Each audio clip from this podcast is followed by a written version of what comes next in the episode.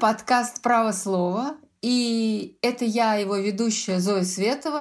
Сегодня мы с моей соведущей Анной Ставицкой говорим с потрясающим гостем. Впрочем, у нас все гости потрясающие, но этот гость уникальный. Это э, коллега Анны Ставицкой, знаменитый адвокат Борис Кузнецов. А, мне кажется, на сегодняшний день один из самых известных российских адвокатов. К сожалению, Борис Кузнецов уже 13 лет живет вне России, откуда он был вынужден уехать из-за уголовного дела, которое было против него заведено. И об этом мы тоже поговорим. Но давайте сначала поздороваемся. Аня, привет! Всем привет! Борис Аврамович, и вам большой привет! Да, девушки, я рад вас слышать. И мы тоже очень рады вас слышать. Ань, я хотела, знаешь, с чего начать? Я вспоминала, э, как мы познакомились э, с Борисом Кузнецовым. Я лично познакомилась э, с Борисом Кузнецовым э, в коридоре Московского городского суда, э, когда вы вели с ним процесс, участвовали в процессе по делу Игоря Сутягина.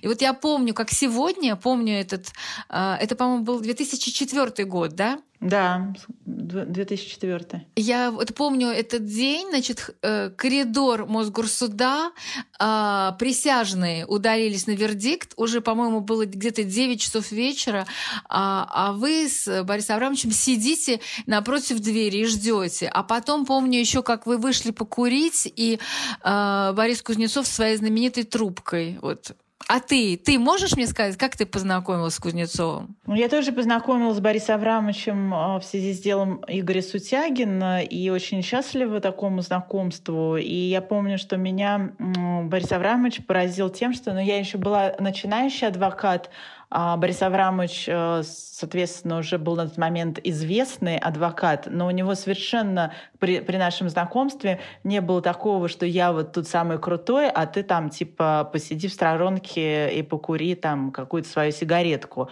А Он общался совершенно на равных и поразил меня э, таким чувством юмора и своей веселостью. Из него прям э, перло, что называется, положительной энергией, и он нас всех этой энергией заряжал. Так что я полюбила, можно сказать, Бориса Аврамовича с первого взгляда. А я еще хочу сказать, что вот когда э, потом был вынесен вердикт обвинительный Сутягину, я очень заинтересовалась присяжными, и с некоторыми я встречалась и расспрашивала про адвокатов.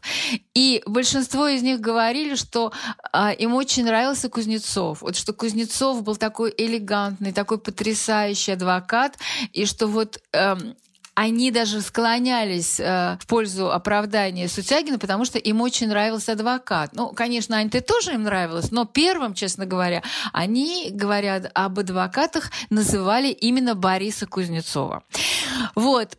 А, Борис Абрамович, я хотела вас спросить, э, что называется, с нуля, да? Вы помните, э, кто пригласил вас войти в дело э, Игоря Сутягина? И было ли это первое ваше дело о госизмене?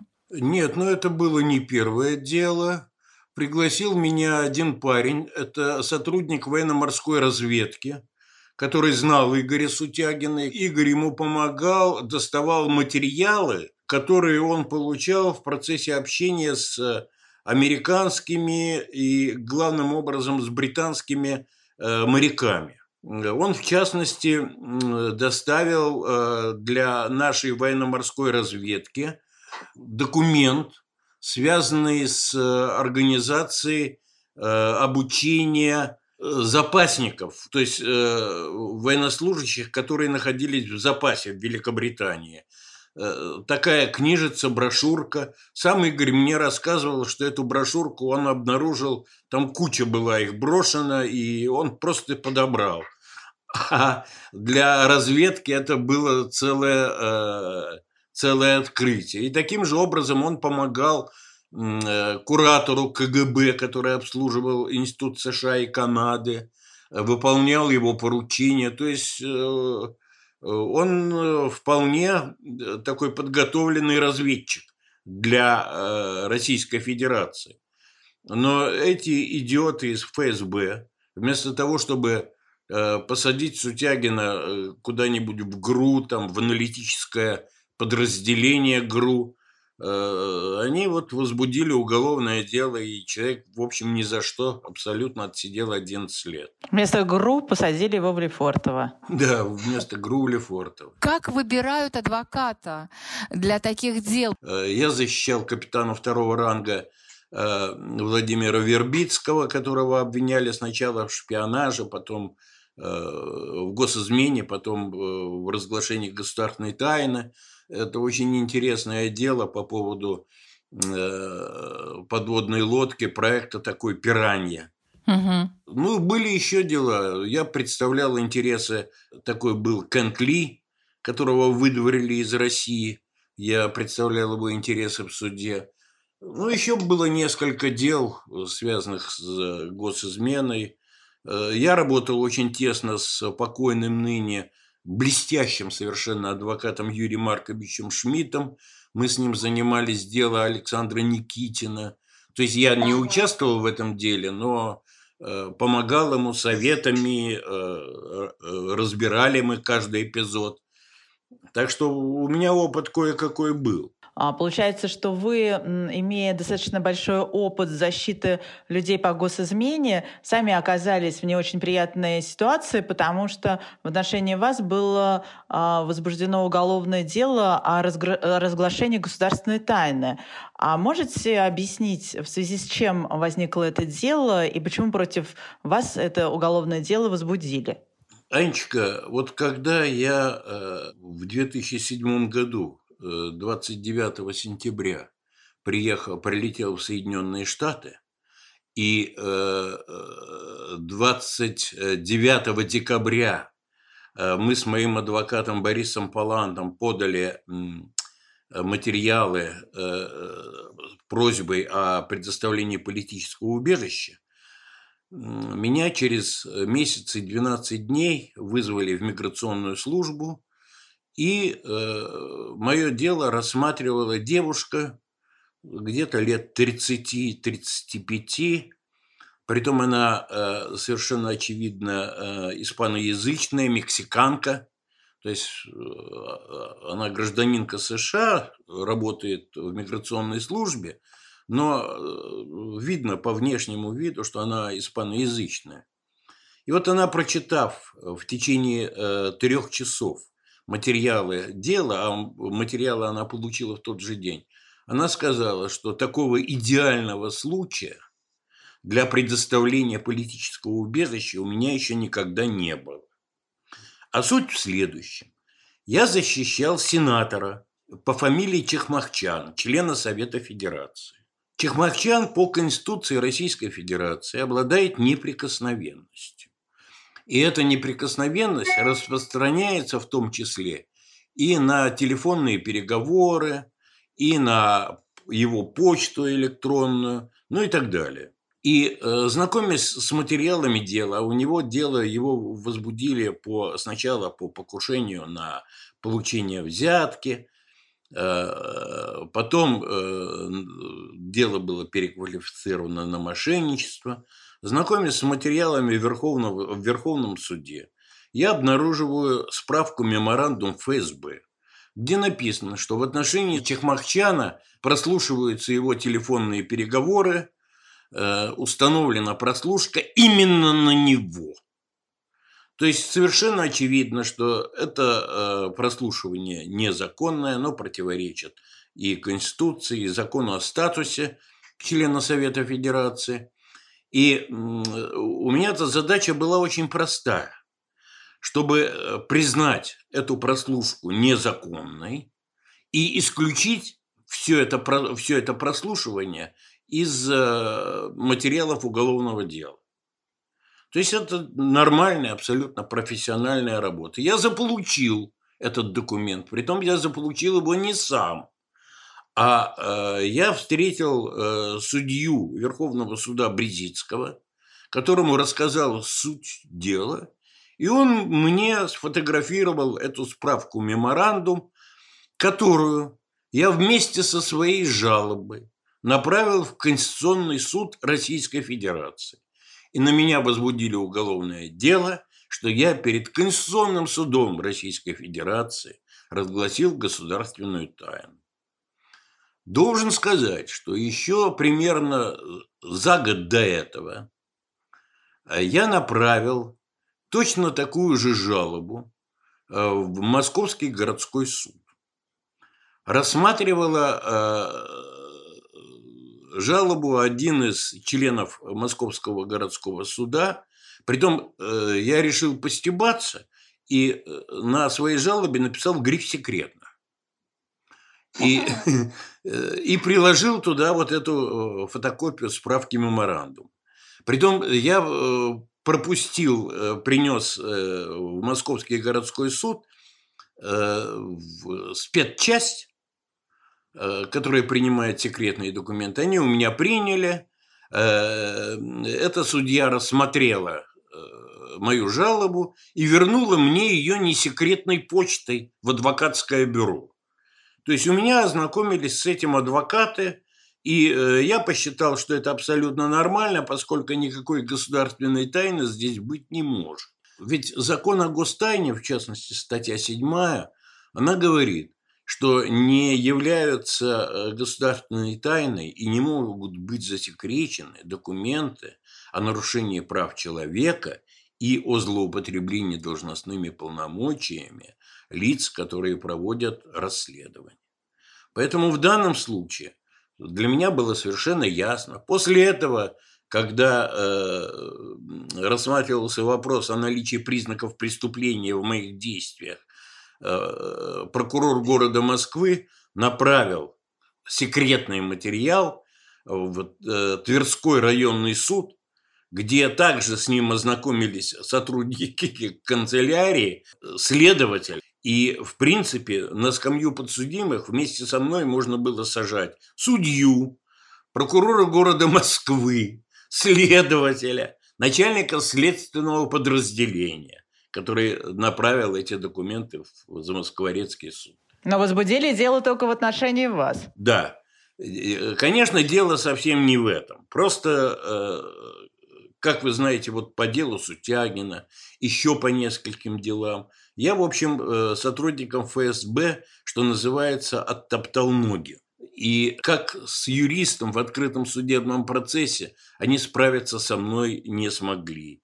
И вот Анечка знает, что по э, делу Сутягина для того, чтобы вынесли абсолютно незаконный вердикт присяжные, в число присяжных был внедрен сотрудник службы внешней разведки, правда, уже в отставке э, бывший, э, такой Григорий Якимишин, который до этого работал в резидентуре в Польше пытался э, завербовать Юзефа Алекса, премьер-министра Польши, был выдворен из России. И о нем написана была книжка Алганов и Якимишин э, «Кулисы российской разведки». Да, и именно вы раскрыли э, вот эту махинацию с судом присяжных, то есть это вы узнали об этом, да, и вы это разоблачили, и вы считаете, что вам э, мстили, э, ФСБ мстило вам, и вот придумали такую совершенно безумную историю, да, с этим обвинить адвоката в разглашении гостайны, э, несмотря на то, что то, что вы сделали, когда отправили жалобу в Конституционный суд, вы просто выполняли адвокатскую работу. Совершенно Правильно? верно, совершенно верно, совершенно наверное. Вот, и, э, в принципе, э, засекречивать-то ее не нужно было, потому что никакого секрета эта справка не содержит. Гриф «секретно» ведь можно поставить на рулоне туалетной бумаги. От этого туалетная бумага не будет секретная. Ведь э, судят, э, и э, статья-то Уголовного кодекса предусматривает не э, разглашение секретных документов, о разглашении сведений, составляющих государственную тайну. А это не одно и то же. Это совсем не одно и то же. Поэтому я поставил на своем, э, на своем письме в э, жалобе в Московский городской суд гриф «секретно». От этого э, не стала ни секретная жалоба, ни, ни э, справка меморандум не сделалась секретной, хотя гриф на ней стоит. По сути, ваше дело э, уголовное против вас, оно дошло практически до приговора. А вот мне интересно, в какой момент вы поняли, что вам нужно бежать из России, потому что вас посадят? Потому что у вас же была подписка о невыезде, если я правильно понимаю, да? И у вас что, были источники, которые говорили вам, что приговор будет э, реальный срок? Почему вы решили уехать из России? Зонька, ну, во-первых, нет никакого приговора. Угу. Приговора нет, потому что я нахожусь в международном розыске. Э, дело мое приостановлено. И это несмотря на то, что вот где бы я ни находился. Сначала я был во Франции, когда только покинул э, Россию. Через Украину я вылетел в Германию, а потом поехал к дочери во Францию. Я сообщил свой адрес, где я нахожусь. Как я только приехал, э, прилетел в Америку, я регулярно сообщил об, о всех изменениях э, места моего жительства. Я сообщил о месте жительства в Латвии. Больше того, факт моего нахождения на, э, по этому адресу подтвердили в Генеральном консульстве в Нью-Йорке и э, в консульстве Российской Федерации в Латвии. У меня есть соответствующие свидетельства. Эти свидетельства я направил в следственное подразделение. Я нахожусь в международном розыске, но я посетил больше 20 стран за это время, и ни разу на границе меня не останавливали. Поэтому они делают вид, они надувают щеки, что меня кто-то разыскивает. А уехал я, э, да, я получил информацию о том, что меня собираются закрыть. И эту информацию мне сообщила моя подзащитная, э, генерал э, ФСБ, которая сидела в это время в Лефортово. И ей стало известно, что меня собираются закрыть.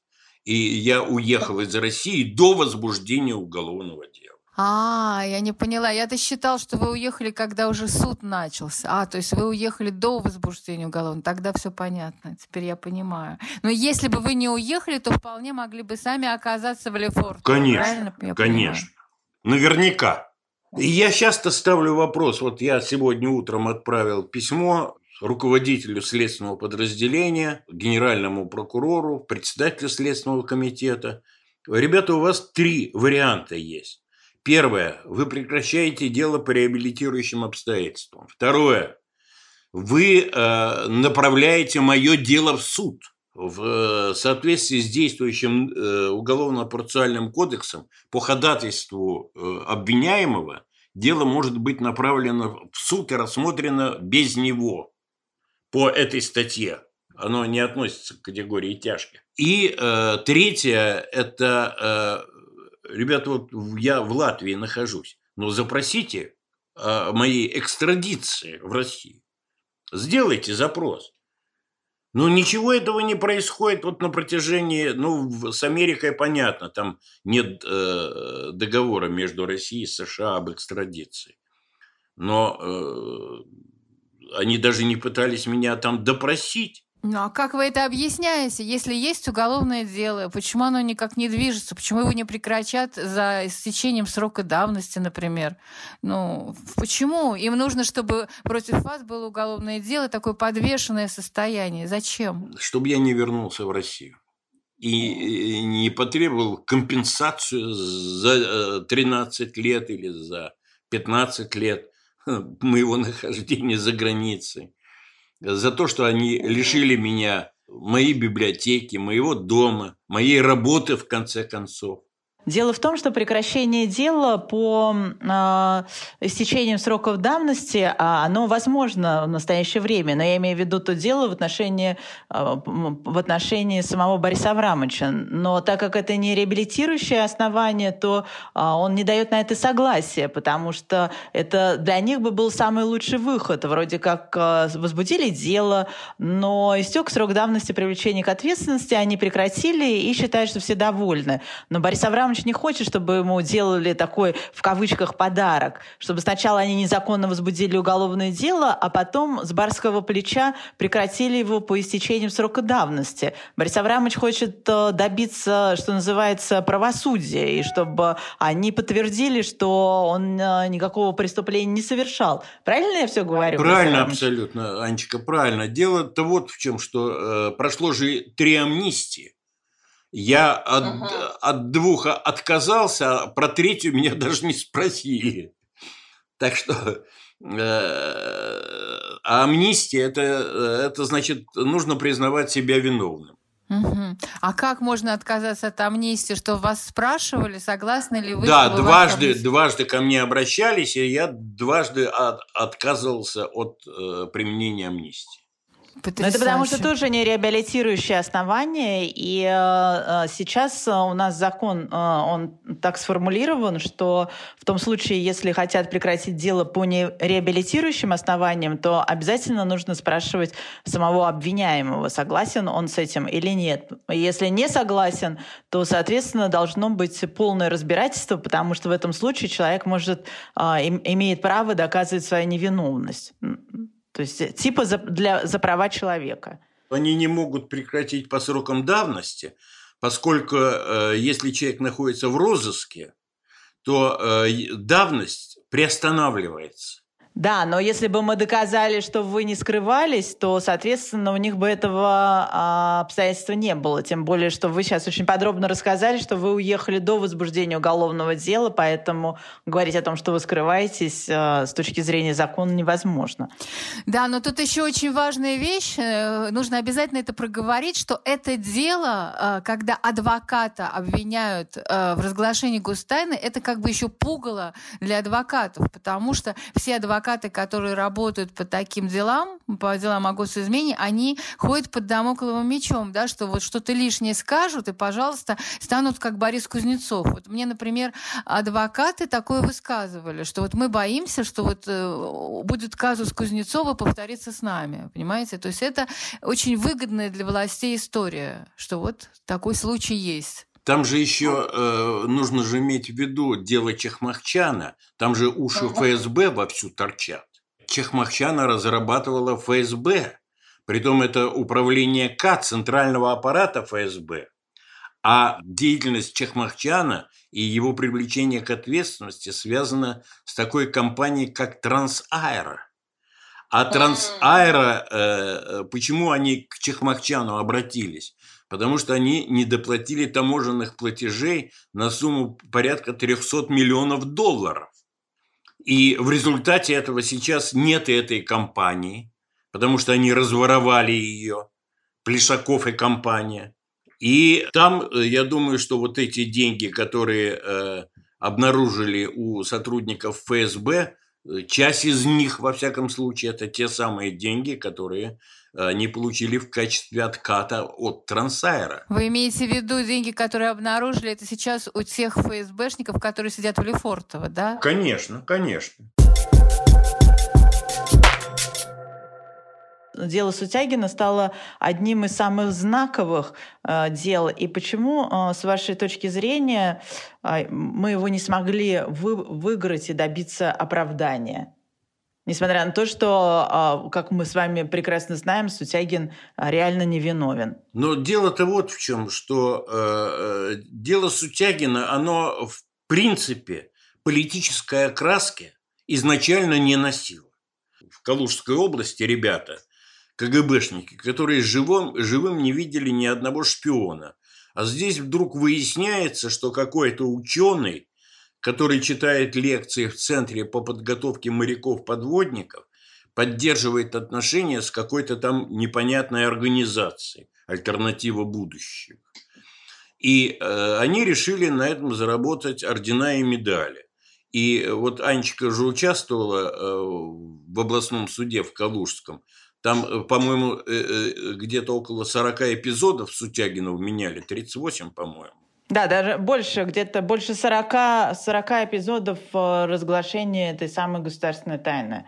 Ну да, но ему же тоже вменяли тогда госизмена в форме шпионажа. Да, конечно. судья, он принял такое э, решение и вашим, и нашим «давай спляшем», э, он, с одной стороны, э, написал, что Сутягин не понимает, в чем его обвиняют, суд тоже этого не понимает, и поэтому возвращает дело прокурору в связи с тем, что нарушены права Сутягина. Ну, то есть э, судья, если читать вот это вот э, его определение о направлении дела на доследование, это фактически оправдательный приговор. Но так как у нас не оправдывают, э, то чтобы судья не получил по шее, а он вообще тогда был заместителем этого председателя Калужского областного суда, а судья при этом не мог вынести обвинительный приговор, потому что он был довольно такой профессиональный, мне он нравился, что крайне редко бывает. А, вот он, да, принял такое компромиссное решение, направил дело на доследование, и я думаю, с расчетом на то, что дело там так и умрет. Но оно не только не умерло, но, как мы все знаем, чем оно закончилось. Да, ну, э, вообще по делу Сутегина там ситуация, э, вернее, позиция защиты была простая, э, как апельсин. Э, его обвиняли, например, в том, что э, ракета э, Р-77, он передал сведения об этой ракете Р-77, мы представляем суду справку, что эта ракета э, с 1992 года продается э, на экспорт, поставляется. То есть никакого секрета по ней нет вообще. Об этой ракете э, масса да, материалов в открытой печати. То же самое э, МиГ СМТ. Да и остальные, там осталось, осталось-то пять эпизодов с Сутягиным. И э, ведь э, мы же по каждому эпизоду присяжным показывали. Вот, ребята, вот открытые материалы. Но э, процесс вела э, такая судья, типично КГБшная судья э, Марина Комарова, э, которую, которая незаконно вступила в это дело. Ведь она ставила вопрос э, перед присяжными – не э, о том, что передавал Сутягин сведения, содержащие государственную тайну, а что он вообще передавал какие-то сведения, что мы, в общем-то говоря, и не отрицали. Но она запутала присяжных конечно, по всем вопросам. Конечно, запутала. И несмотря на все наши возражения, здесь э, приговор был предопределен. А то, что присяжные вынесли такой вердикт, ну, это вот работа Якимишина, это без всякого сомнения. Он профессиональный парень. Но вер... этого того самого... Да, внедренного в число присяжных. Но кроме Кимишина там было еще несколько человек, которые тоже были связаны с ФСБ. А вот меня еще интересует, знаете, какой вопрос? Я помню, что ведь Сутягину э, вменяли то, что он вот передавал сведения, не секретные, да, сведения, ну, как вы считали и как он говорил, а они считали, что они якобы секретные, но он передавал каким-то двум сотрудникам якобы американской разведки. А на самом деле они были просто сотрудники какой-то аналитической фирмы и англичанами. И их почему-то э, э, не могли найти. Ни следователи, ни судья. А вы смогли их найти? Ну, я нашел только одну. Я нашел э, Надю Лок, я с ней встречался в э, Лондоне. Э, они, конечно, все перепугались совершенно дико, что э, их э, ФСБ будет преследовать. И поэтому они себя никаким образом не проявляли. А э, в материалах уголовного дела есть э, две справки. Одна справка ГРУ, а вторая справка ФСБ, где они указывают, что вот по такому-то адресу расположена э, вот эта консалтинговая фирма «Альтернатива будущего». Притом адреса у каждого разные, и фотографии, которые они сделали из машины, из машин, Э, совершенно разных зданий. Больше того, э, у нас же есть э, в деле, в материалах дела есть заключение о том, что Экспертная. сами эксперты, притом это эксперты Академии ФСБ, если я не ошибаюсь, они не дали однозначного ответа, является ли эта фирма крышей для американской военной разведки.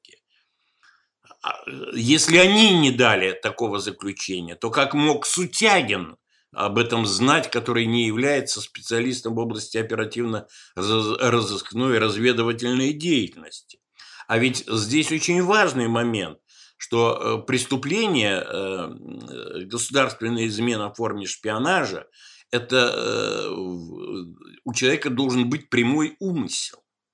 А как может быть прямой умысел у человека, если он понятия не имел о том, что это организация, которая может иметь отношение какое-то к разведке? Объясните, а какой интерес? Вот вы говорите, что вы встречались с этой Надей Лок, вот представительницей альтернативы будущего, организации, с которой якобы сотрудничал Сутягин. А какой у нее был интерес сотрудничать с Сутягиным и просить его, чтобы он ей, по сути, какие-то пресс-релизы из открытой печати про э, военную, вот, про всякое военное сотрудничество делал? Какой у нее был интерес? Это консалтинговая фирма, которая занималась э, консультированием э, предприятий военно-промышленного комплекса, которые занимались приобретением тех или иных видов вооружения, э, э, ну и так далее. То есть это нормальная абсолютно деятельность консалтинговая. И во всех странах она существует. И здесь никакого преступления быть не может. Ну, то есть из Сутягина они просто просили как эксперта, да, составлять да, да, да, э, да. какие-то отчеты, чтобы они могли советовать э, бизнесменам, да, вкладывать деньги, не вкладывать или какие-то такие вещи. Обычно. Почему я так интересуюсь? Потому что вы, наверное, слышали, что сейчас а, арестован журналист военный Иван Сафронов, и вот уже известно, что ему вменяют сотрудничество с какими-то, значит, чехами, которые а, под руководством американцев а, его завербовали, и журналисты опубликовали фотографию э, значит, какого-то молодого чеха, который, по сути, очень похож да, по профилю вот на такого представителя какой-то аналитической фирмы. То есть у меня создается такое впечатление, что дело Сафронова – это, по сути, дело Сутягина номер два. Да, что просто чекисты, да, ФСБшники, они как бы копируют э, дело Сутягина да, уже в отношении Ивана Сафронова. Дело в том, что дело Сутягина имело, имеет еще э, одну сторону, вернее, последствия этого дела. Значит, во-первых, э, дела этой категории э, выведены из юрисдикции присяжных. Это первое. Второе, то, что изменена статья о государственной измене. Если раньше государственная измена в форме шпионажа была в двух видах, это передача сведений, составляющих государственную тайну иностранной разведки, или деятельность человека, э, который завербован и выполняет задания э, иностранной разведки. А сейчас э, любое консультирование, любые контакты, особенно если речь идет о научных контактах, о контактах журналистов, могут быть расценены как государственные измены. Там очень серьезные изменения в этой норме произошли. Но именно из-за Сутягина. Я думаю, да. Потому что это было после э, дела Сутягина, и э, таких э, дел на моей памяти после дела Сутягина не было. Дело Сутягина, оно было просто э, вверх, э, что называется, наглости и беззакония. И э, мы, ну я считаю, что Сащита, мы сто процентов доказали э, невиновность Сутягина, потому что он реально был невиновен. А, но первый суд, как мы уже сказали, испугался просто вынести в отношении него оправдательный приговор, потому что вообще не оправдывают по этой статье. А по второму суду просто были приложены колоссальные усилия для того, чтобы Сутягин был осужден. А, как вы помните, а, в отношении Сутягина дело рассматривалось двумя коллегиями присяжных, и ты, Зоя, сама это дело расследовала и встречалась с присяжными из первой коллегии, которые хотели Сутягина оправдать. Но чтобы это не случилось, а, сменили судью, была собрана новая коллегия присяжных, куда был внедрен этот самый Якимишин, и мы даже сами видели с Борисом Аврамовичем, что настроение вот этой второй коллегии тоже очень сильно менялось. Сначала они, нам казалось, были настроены в нашу пользу, но потом их как будто бы подменили.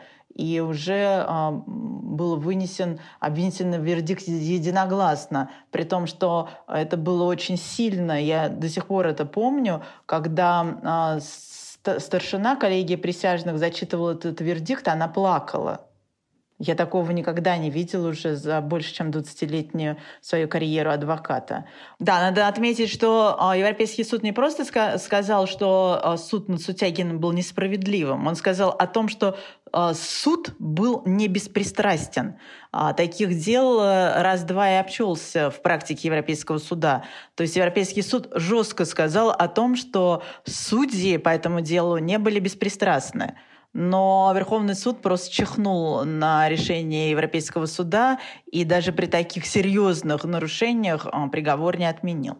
Ну, такое дело, кстати, не первое, не последнее. Э, также суд высказался, Европейский суд по делу Пичугина. И тоже приговор не отменили, и Пичугин продолжает отбывать э, э пожизненное заключение. Кстати, Борис Аврамович, а я вот хотела вам задать вопрос. А как вы думаете, а зачем а, нужна вот эта вот шпиономания а, для власти? Чем она так для них важна? Ну, э, во-первых, эта шпиономания нужна в первую очередь э, для э, самой службы э, контрразведки, для ФСБ. Потому что э, аппарат огромный. Для того, чтобы поймать настоящего шпиона, они наверняка есть Нужно иметь масло в голове, то есть быть высокопрофессиональным человеком. А э, у них профессионализма совершенно э, очевидно не хватает. Даже по сравнению с КГБ, которая, в общем, достаточно успешно боролась со шпионажем, с настоящим, я имею в виду. Не о диссидентах речь, а о настоящих шпионах, которые э, действительно были в период холодной войны и, э, а поскольку этого нет, начинается придумывать. Это та же история, что с Голуновым, которому подложили э, наркотики. Это та же самая история. Поэтому э, совершенно очевидно, это люди, э, которые э, захотели выслужиться, получить очередное звание, ордена, звездочки на погонах. Вот только в этом дело. И с этого, собственно говоря, дело Сутягина-то и началось. Запугивание населения. Ну, как мы с вами помним, после а, вот этих дел а, в отношении а, ученых по э, разглашению государственной тайны нам многие ученые с вами жаловались, что они боятся уже обмениваться с иностранцами какой-то информацией, необходимой по их работе. Сейчас фактически запугиваются все люди, э, граждане нашей Российской Федерации, и журналисты, и обычные люди, и вообще любой, получается, может быть э, находиться под домокловым мечом этой статьи. Мало кому, кому что ты ляпнешь, вот как э, целая куча дел в отношении там Светланы Давыдовой и простых других э, женщин, которые почему-то вдруг оказались государственными изменниками. И сейчас в отношении журналиста. Да, на самом деле, э, вот мне становится тоже страшно. Вот я подумаю в следующий раз, когда меня пригласят в какое-нибудь посольство, да, на праздник, например, 14 э, июля во французское посольство, я подумаю, а стоит ли туда идти вообще? А мало ли, что тебя там что-то спросят, а ты там чего-то такое ответишь. А ну а потом да. скажешь, скажут, что ты вдруг э, действовала в ущерб внешней безопасности Российской Федерации. Как вообще можно перевернуть эти дела? Что делать адвокатам и что делать нам, обществу? С моей точки зрения, э, конечно, сейчас адвокатам в России работать очень тяжело. Я, кстати, не адвокат, я вышел из адвокатуры в связи с тем, что Федеральная палата адвокатов организовала конференцию молодых адвокатов на оккупированной территории в Крыму. Угу. Когда там поют и играют в Крыму артисты, это один вопрос. А когда речь идет о юристах, которые понимают, что такое э, Крым и как он был оккупирован и как он был захвачен, то я считаю, что это совершенно недопустимо. И я вышел э, в знак протеста из адвокатуры и вернул в Федеральную палату адвокатов орден за верность адвокатскому долгу. Сейчас э, адвокатам по этим делам, конечно, работать очень тяжело. Но работать надо, потому что, как говорила Дина Каминская в свое время, что э, несмотря на абсолютную бесперспективность защиты и заранее известный результат по всем этим делам, люди, которых привлекают, которые сидят в Лефортово, им нужна и юридическая помощь, и моральная поддержка. Поэтому э, адвокатам нужно такими делами заниматься, и важно, чтобы этими делами занимались лучшие адвокаты в России. Такие адвокаты есть. Это первое. Что касается общества, то я считаю, что общество должно очень жестко реагировать на все вот эти проявления по таким вот делам, по ученым, по... Вы же помните, старые дела еще был э, химики, Вилмер Заянов, Федоров. Еще несколько таких дел было. Сейчас еще, по-моему, есть одно такое дело по-моему, в Карелии, что ли. Сейчас очень много дел против ученых э, из Неймаша, и как раз это такие очень пожилые люди, которым больше 75 лет, и они вдруг тоже стали шпионами, да, и госизменниками. Там и китайская разведка. Дело вот в чем, что у меня в тот период времени было еще одно дело, где тоже уши э, ФСБ вовсю торчали. Это э, я защищал э, такого Хуцишвили, Владимира Хуцишвили, по делу об убийстве Ивана Кивелиди путем отравления угу. его боевым отравляющим веществом. И э, это боевое отравляющее вещество спустя годы э, всплыло в Великобритании в деле э, Скрип, Скрипаля. Угу. То есть это одно и то же вещество. И э, дело в том, что я тогда об этом не знал, об этом я узнал позднее, провел свое такое небольшое адвокатское расследование. Э, у меня все время возникал вопрос, а кто был заинтересован э, в смерти Кивелиди? И, как выяснилось, этот э, банк был захвачен чеченцами, и есть основания предполагать, есть у меня такая версия, что э, убили Кивелиди чеченцы. Хуцишвили там вообще ни при чем. У него даже заинтересованности такой не было. Ему не нужно, он потерял со смертью Кивелиди, с которым он много лет дружил, все абсолютно. И э, по этому делу торчат уши э, ФСБ вовсю, потому что было установлено, что вот этот некий ринг, который э, синтезировал это боевое отравляющее вещество, которое сейчас называют новичок, продавал это вещество э, чеченцам. И за это он получил полгода условно. Когда я только получил эту информацию о том, что произошло со Скрипалем, то я передал все экспертизы, которые у меня были по этому делу, через э, посольство Великобритании и посольству Соединенных Штатов Америки. Да, такие адвокаты, которые владеют э, подобной информацией и вели дела столь важные и интересные, да, конечно, в России таким адвокатам не место решила ФСБ, и вот оно, видите, как расправилось с вами. Ну, да. я не могу сказать, что это в полной степени расправа, потому что мне э, помогло, например, узнать, кто есть кто из моих друзей, из бывших друзей, или тех, которых я считал своими друзьями. Э, я узнал, кто, такой, э, кто такая женщина, которую я совершенно безумно любил.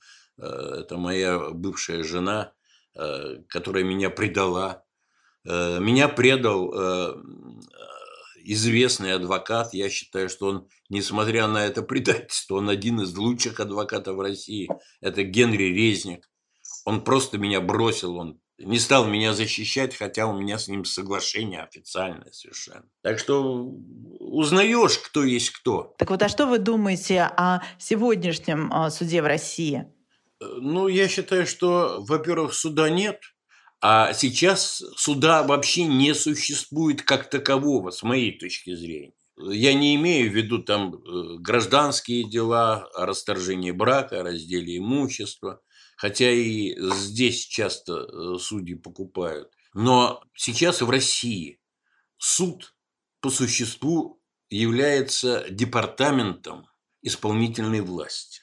И э, вот эти поправки, которые сейчас приняты в Конституцию России, они ставят суд в еще большей зависимости от э, власти.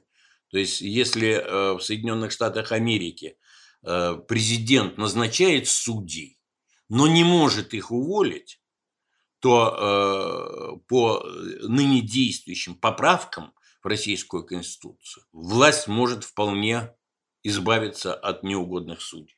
Это был подкаст «Право слова». Следующий выпуск нашего подкаста и последний выпуск в этом сезоне мы запишем в субботу, 1 августа в 18 часов. Он будет особенный. Запись будет идти живьем на первом в России онлайн-фестивале подкастов «Слышь».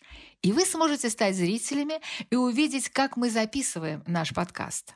А его гостем станет Иван Голунов. Думаю, будет интересно. Подписывайтесь на наш подкаст «Право слова» в Apple Podcast, CastBox, Google Podcast, Яндекс.Музыка и на других платформах. Ставьте звездочки и лайки. Ищите ссылку на трансляции подкаста «Право слова» с Иваном Голуновым на фестивале «Слышь» в наших социальных сетях. thank you